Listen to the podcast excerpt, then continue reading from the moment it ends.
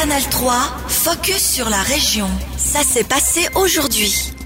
Bonsoir à toutes et à tous. La pénurie de médicaments ne s'est toujours pas apaisée en Suisse. Alors pour contrer ce problème, une task force fédérale conseille aux pharmacies une remise fractionnée de certains médicaments.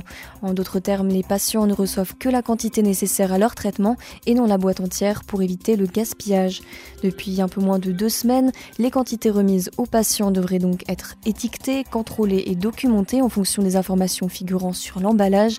Cette solution temporaire ne convainc la fêtière Santé Suisse, elle ne plaît pas non plus à Khadija Areski, pharmacienne à Guéno, à la rue centrale de Bienne. En ce qui concerne certains médicaments, ça pourrait être une bonne idée, donc une bonne alternative à remettre la boîte euh, entière. C'est le cas de presque tous les antibiotiques, je dirais. Mais ça sert à rien de faire ça pour des médicaments qu'on prend à long terme, comme pour l'hypertension, des, des, traitements, on sait que c'est fixe, qui sont toujours pris de la même façon et puis qui sont pris de façon chronique ça, je vois pas l'intérêt de faire une remise fractionnée. Ça serait que, voilà, on, dérange le patient à faire des allers-retours entre la pharmacie et puis, euh, généralement, c'est des personnes âgées qui ont des traitements assez, euh, assez longs. Donc, euh, ça, les dérangerait un petit peu de venir plus souvent à la pharmacie pour avoir des petites quantités.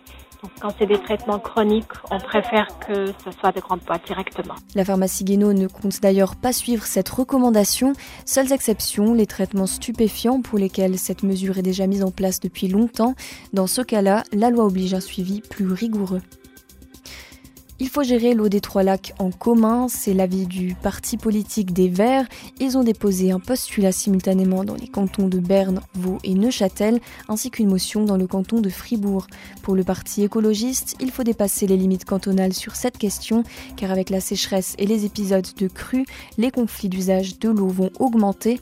Pourtant, un accord existe déjà entre la Confédération et les cantons le long de l'Ar et des Trois Lacs. Cet accord réglemente le niveau des eaux. Alors pourquoi avoir besoin d'une gestion intercantonale qui va encore plus loin Réponse de Christophe Groupe, député vert au Grand Conseil bernois. Cet accord, il règle justement le, niveau des eaux, donc euh, si on laisse couler euh, l'eau dans l'art et puis euh, si c'est bien pour euh, les cantons solaires et Arcoï par exemple, ou si on bloque et puis après peut-être ça se répercute aussi au niveau du canton Neuchâtel. Donc juste le niveau d'eau, mais tout le reste, si on prend de l'eau pour quelconque utilisation, ça c'est pas réglé. Selon les Verts, une task force intercantonale permettrait d'élaborer une stratégie commune de préservation des ressources en eau. Elle pourrait ainsi réagir rapidement en cas de crise tout en évitant des entre les différents acteurs des Trois Lacs. Les trains circulent à nouveau normalement entre Bienne et Inns. Le trafic ferroviaire a été rétabli hier, deux jours seulement après le déraillement d'un train à Luchertz. Le lieu de l'accident a été déblayé et la ligne de contact remise en état, a indiqué l'exploitant Arrêt Céland Mobile. Le déraillement serait dû aux rafales de vent. Le wagon de tête s'est renversé et a dévalé un petit talus sur quelques mètres. Trois personnes, dont le chauffeur, ont été légèrement blessées. Ce genre d'accident est une première dans l'histoire de la compagnie. Le directeur d'Arrêt Land Mobile, Freddy Miller, se dit chanceux que cela n'ait pas été plus grave. Il espère que la compagnie de transport pourra tirer des leçons de cette mésaventure. C'est très surprenant pour nous. Nous allons maintenant tout analyser. Une fois que nous saurons exactement ce qui a causé l'accident, nous prendrons des mesures. C'est une chose à laquelle nous devons réfléchir pour diminuer les risques à l'avenir, par exemple en mesurant la vitesse du vent ou en réduisant l'allure des trains. Une entreprise externe a été mandatée pour l'évacuation du train et la remise en état des lieux. Plusieurs rues se sont ainsi activées pour soulever toutes les parties du véhicule en même temps et éviter de plus grands dommages. Mais l'accident risque de coûter cher à Land Mobile, comme le reconnaît Daniel Fankhauser, responsable pour la technique et le matériel roulant.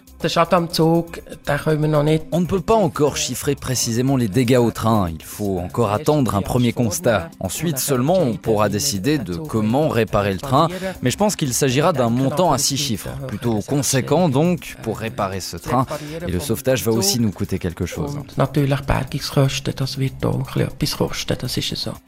Mobile un montant entre 600 et 800 000 francs.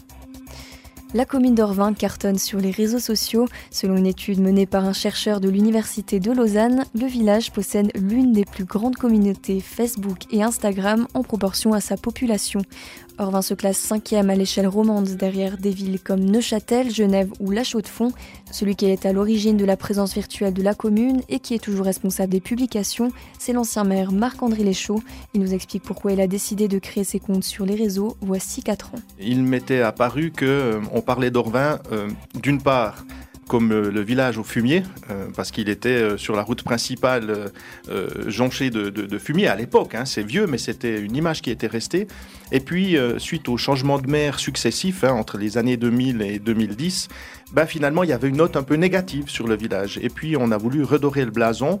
Et puis, quoi de mieux que d'utiliser les réseaux sociaux pour essayer de montrer que finalement, ben non, pas du tout. On est un village très actif, on est un village avec pléthore de sociétés locales. Donc, on est un village très dynamique. Et puis, de ce côté-là, finalement, utilisons des réseaux qui le sont aussi en termes de communication. Et puis on, s'est, engouffré dans la brèche avec euh, Instagram, Facebook et puis euh, Twitter. La commune d'Orvin compte 579 abonnés sur Facebook, 370 followers sur Instagram, mais seulement 17 sur Twitter. C'était la première édition de la Coupe dégelée ce week-end. Samedi, sous la pluie, une centaine de courageuses et de courageux ont relevé le défi et ont nagé dans le lac de Bienne.